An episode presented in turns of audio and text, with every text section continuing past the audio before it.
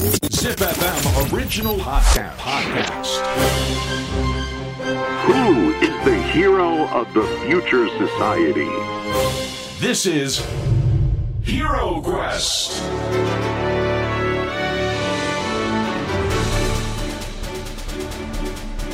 ポッドキャストナビゲーターの杉原杏里です小林玲奈です ZIPFM オリジナルポッドキャストヒーロークエストこのプログラムは社会の課題を解決し豊かな未来をデザインするヒーローを探す聞く冒険プログラムです。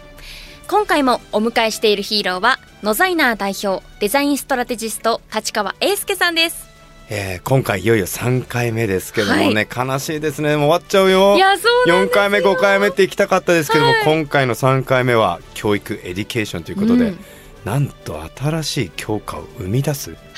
新たなご教科。私も学びたいです。ね本当にはい。今日このポッドキャストが始まる前とうん、始まる後ちょっと玲奈ちゃんの顔が違うんじゃないかなと思います。脳のシワ増えました。はい。ノーマークリリース脳 ご用意いたします。はい。Hero Quest. なんか英介君とよく言ってるのがその若い時こそ、うん。ちっちゃい時こそこのトレーニングを取り入れた方が educationとして、マジでマジそう思います。だから結構いろいろね活動してますよね。学生とか子供たちに教えたりするどういった活動をされてるんですか？あの結構僕のことを教育分野の人として知ってる人もいるんですよね、はい。一応あのなんかこういうのも言うとあれだけどベネッセって会社うんがあるんですけど、教育の研究所を持ってるんですよね、うん。でそこであの委員会があって高等教育の未来を考える委員会っていうのの委員の座長を僕してて、超で好きだな。もうなん。か ねいやなんか未来の教育変えるためならなんかボランティアもやるってっていう、うんうん。まあ、だうん、大事大事、そう。そう教育はねまあ詳しいっていうかまあね、まあ、いろんな活動やってるんですよね。だから進化志向もね下は小学生から教えたことあります、ええ今度も教えますね。うん上はね大企業の創業者までいろんな人までいます。よ幅広いですね、これ多分進化思考を小学生から、はい。もう本当におじいちゃんおばあちゃんまで教えていくと多分捉え方がみんな違うはずなんですよ、うん。そうですね。なぜなら例えばおじいちゃんおばあちゃんだったらこれからの進化に興味があるのか、それともこれまでの進化に興味があるのか。はあ。これ結構分かれていくじゃないですか、若い子たちちっちゃい子たちはこれからの進化に興味ありますよね多分ね。間違いなくでも僕らぐらいの世代になると真ん中世代はうん。今までどうだったのかとかこの変異と適応をすごい考えて自分に当てはめていく作業をするとか、なんかそういうワークショップとか面白そうですよね。うん、なんかちょっと専門的っぽい話になっちゃうんだけど、僕逆もあるなって思ってて、うん。シニアな世代はうん。もっとクレイジーになった方がいいと思うし、うん。逆に若い世代は大人に簡単に論破されないようにめっちゃ観察ができるようになった方がいいって思うんです。うんうんうん。専門的だっていうのはこれレイモンド・キャッテルっていう心理学者がかつてあのさっきの変異と適応みたいに知能には2種類あって流動性知能ってまあ変異系の知能バカになれる知能っていうのはうん。二十歳ぐらいをピークに下がっていく。うんでもうあの適応的なこう結晶性知能って言ってるんですけど間違いにくくなる知能っていうのははい。だんだん上がっていく、だからそれね平均すると知能指数ってずっと変わんないけどそうやってこうある種バランスがね世代によって変わってしまうんだっていうことをね図にしてるんです。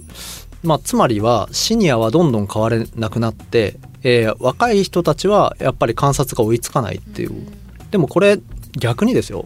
それを補ってあげたらシニアでどんどん発明家が出てきたり、ね、ヤングなのに起業家がどんどん出てきたりっていうつまり全世代の知能が上がるかもしれないじゃないですか、まあ、そういうふうに補正したらいいんじゃないかなって思うんですよね。いやもう僕はその通りだと思いますね、だからこれから本当にシニアの方たちが今までのシニアの方たちとまた違うんですよね、はい。そのさまざまな状況に応じて適応しなければいけなかった人たちうんうん。から変異と適応を繰り返してきたシニアがこれから僕らのまあおじいちゃんおばあちゃんとかはい。の世代なので、まあ親とか世代ですよね。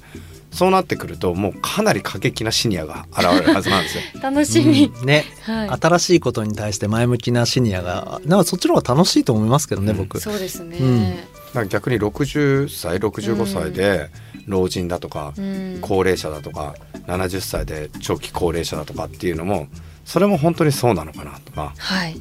これをもうトライアンドエラーしていくわけですよね。はあ。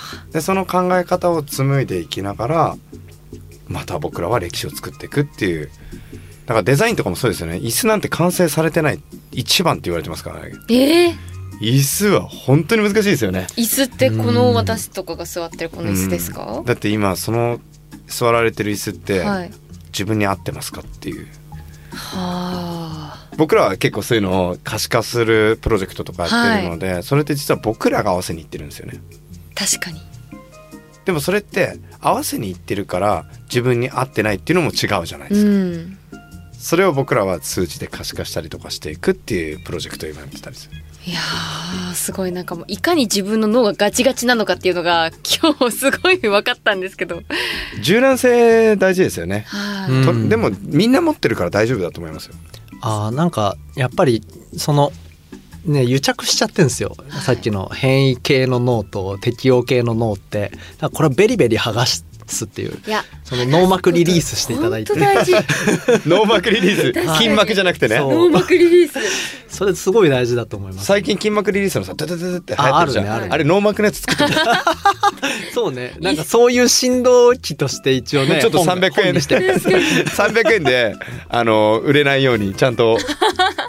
ちゃんと実際これからちょっとね今進化思考の話伺いましたけどもまあそういうような考えを持ってこれからの日本の社会っていうのがさまざ、まな課題というものをうんに直面するわけじゃないですか。でも僕は課題という言葉がもはやすでにそのネガティブを、えーまあ、引き連れていくというかものになっているのでどうして課題って聞くとうん。ネガティブになっちゃうのかなっていうところから僕は紐解きたいなと思うわけですよ。うん。ポジティブじゃないですか。はい。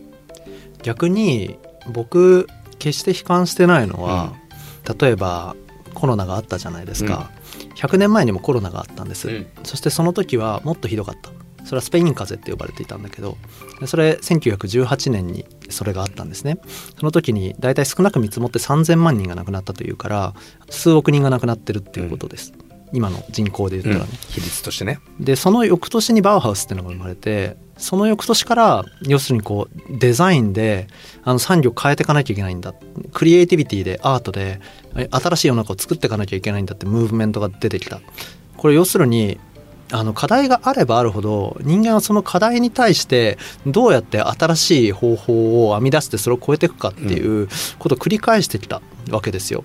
はっきり言ったらこの2 3 0年大した課題がなかったから大して前進してないんだと思うんですよ。まあデジタルっていうのはあったかもしれないですけどね新しい環境としては。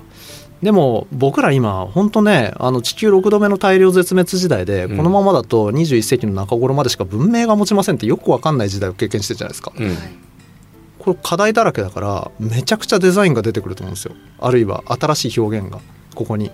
だから僕らがもし創造的に生きるつもりがあるならこんなに面白い時代はないと思う。ね。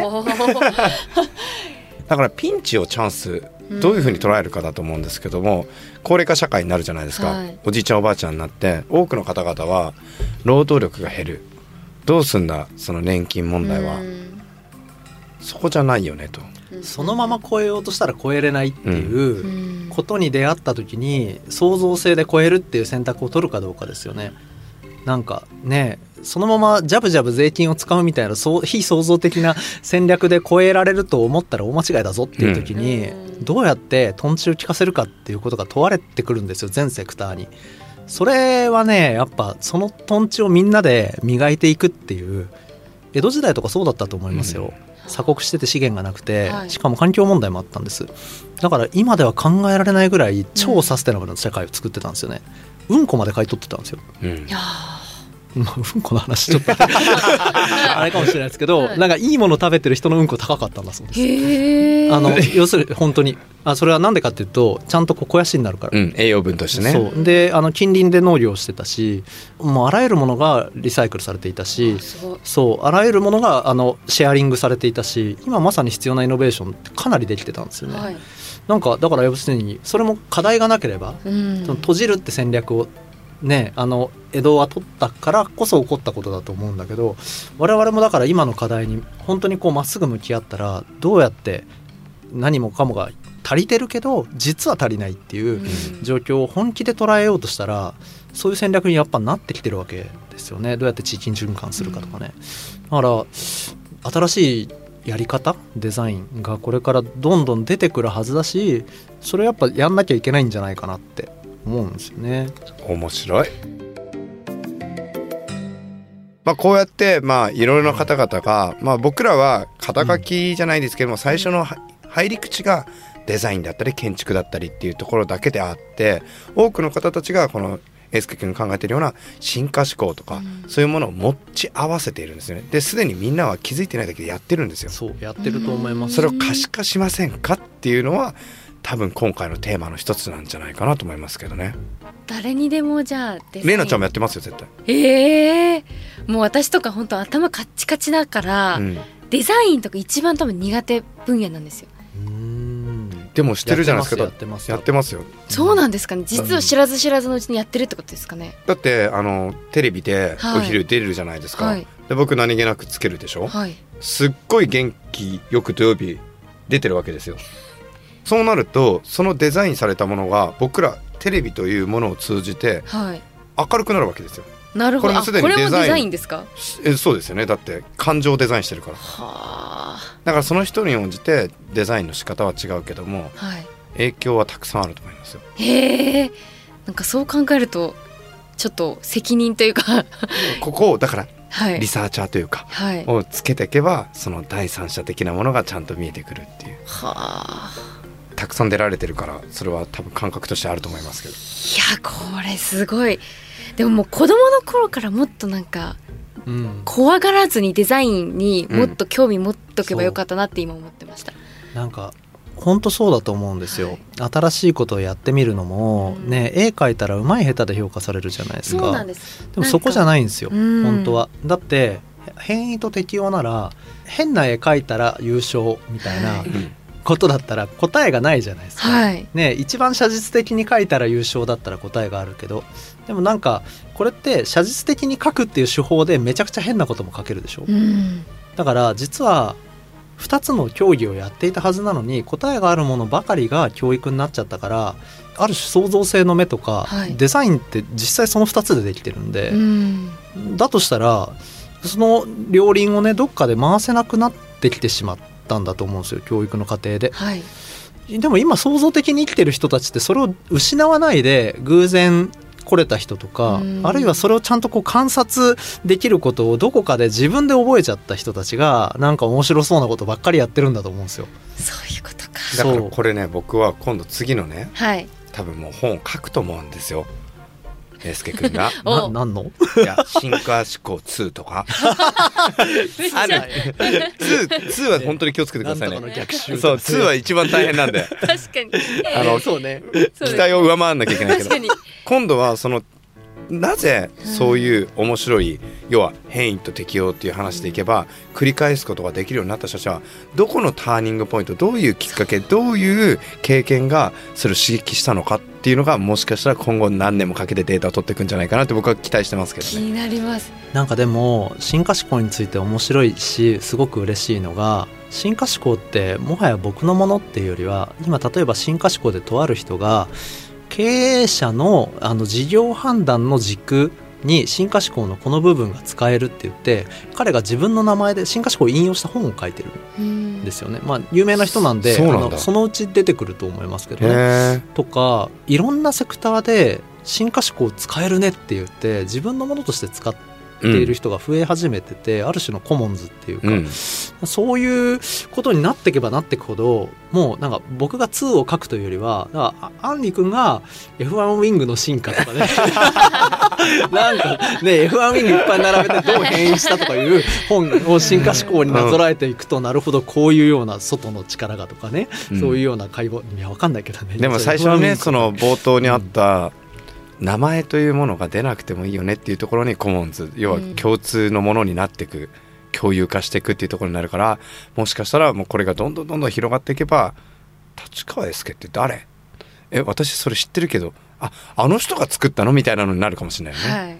面白いですね。面白い。そうなるといいなって。ねまずちょっと英介君の話はね本当に面白いんで、はい。あれですけども僕ねぜひともねなんか一緒にやりたいですね。プロジェクトねやろうぜ。やろう。やりましょう。だから繰り返します。変異と適応。ここのお二人のキャッチボールみたいな感じ。はい、両方とも変異だったし。適応が。適応がないよって。あの最後にあの英介さん。はい。これからの夢をちょっと簡単に教えてもらっていいですか、一つは、うん。あまあ一つっていうかまあこれしかないかもしれないですけど、まあざっくり持続不可能を超えるすげえアイデアを生み出したいし僕も、うん。えー生み出す人を増やしたいんですよ。ほう。うん僕息子2歳と0歳なんですけど。おめでとうございます。ありがとうございます。おめでとうございます。最近生まれました。可愛いんだよな。んだけどなんか30歳までしか文明がないとかマジ勘弁じゃないですか。よくわかんなくないですかマジで。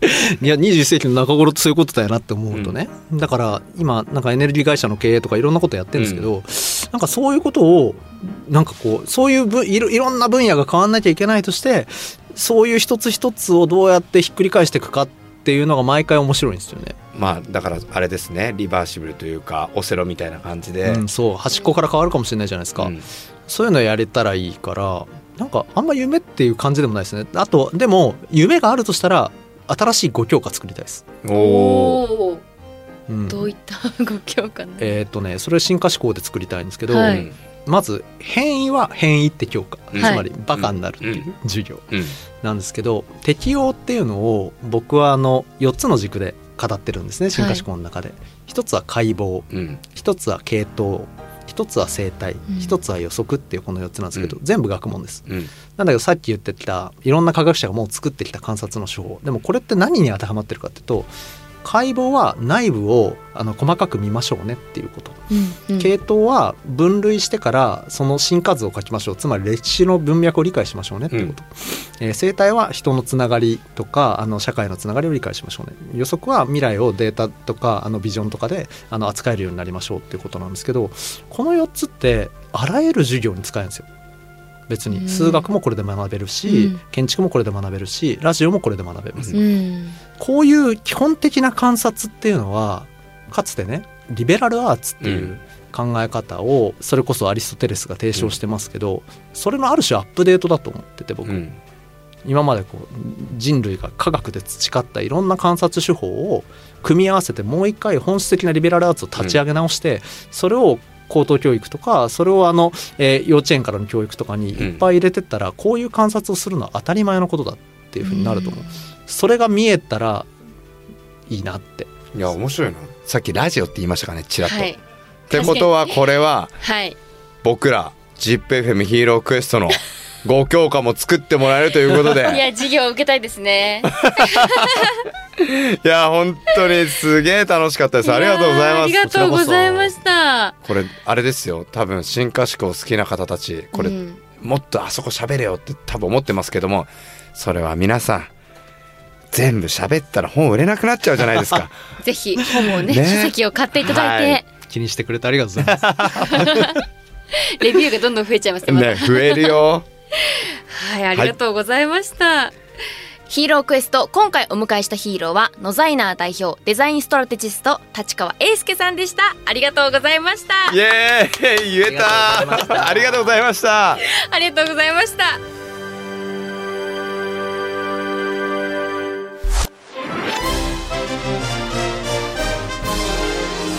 Hero Quest.